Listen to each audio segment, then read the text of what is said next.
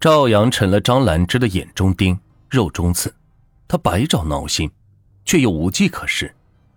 一天，张兰芝在小区里和朋友诉苦时，痛哭流涕的喊：“我要杀了儿媳妇儿。”朋友劝他要对儿媳好一点，可是这句话却引起了附近无业游民赵平的注意。之后，赵平主动找上张兰芝。确定他真的想杀儿媳后，把朋友赵建国介绍给了张兰芝。赵建国整天是无所事事，就想弄点钱，与张兰芝一拍即合。他对张兰芝说：“儿媳妇死了，你儿子还可以再娶，不是什么大事。只要慎重处理好这件事，别人就会当成是一个意外，事情很快就能过去。”在张兰芝的心中，赵建国。简直是除了儿子以外最贴心的人。他给赵建国买了新衣服，还给他买了一辆电瓶车，方便他踩点作案。两个人里应外合，很快是摸清了赵阳每天的活动规律，开始设计杀人方案。但是，赵建国的方案都被张兰芝否定了，因为他要求赵阳必须看上去是死于一场意外，不能让人有一丝一毫的。怀疑到他的头上，尤其是不能让儿子觉得自己是一个坏女人。最后，他们决定伪造一个劫杀现场，因为赵阳新买的二手房小区住户杂乱，治安又不好，这个死因是最能让人接受的。张兰芝对儿媳的这种死法很满意，并且支付给赵建国五万元报酬。为了方便伪造劫杀现场。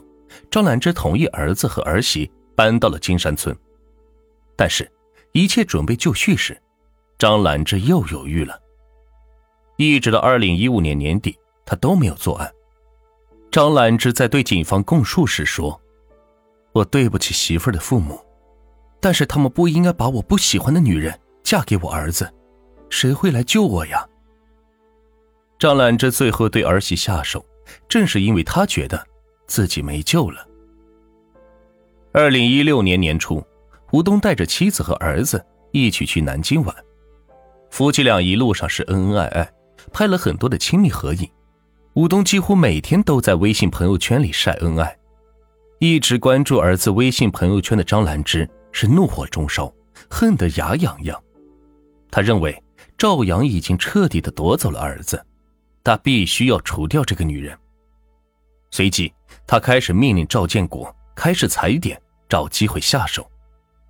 二月十六日，大年初九凌晨时分，两人又踩了一次点。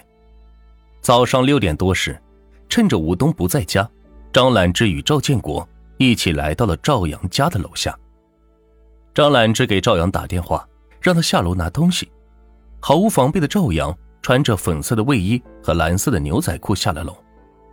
赵阳刚一露面，张兰芝就指着他对赵建国说：“是他。”此时楼下并没有人，张兰芝在旁边望风。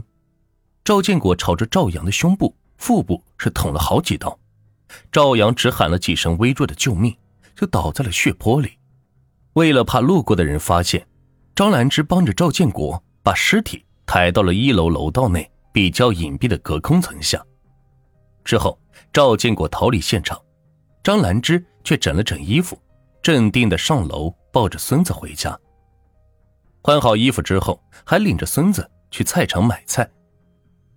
案发后，吴东是悲痛欲绝，他当天在朋友圈里发了一条微信：“老婆，我永远爱你。”只可惜，赵阳已经再也听不到了。这对恩爱的夫妻从此天人永隔。他们年仅五岁的儿子，永远的失去了妈妈。赵阳的遗体被拉到殡仪馆解剖，之后应该拉回家。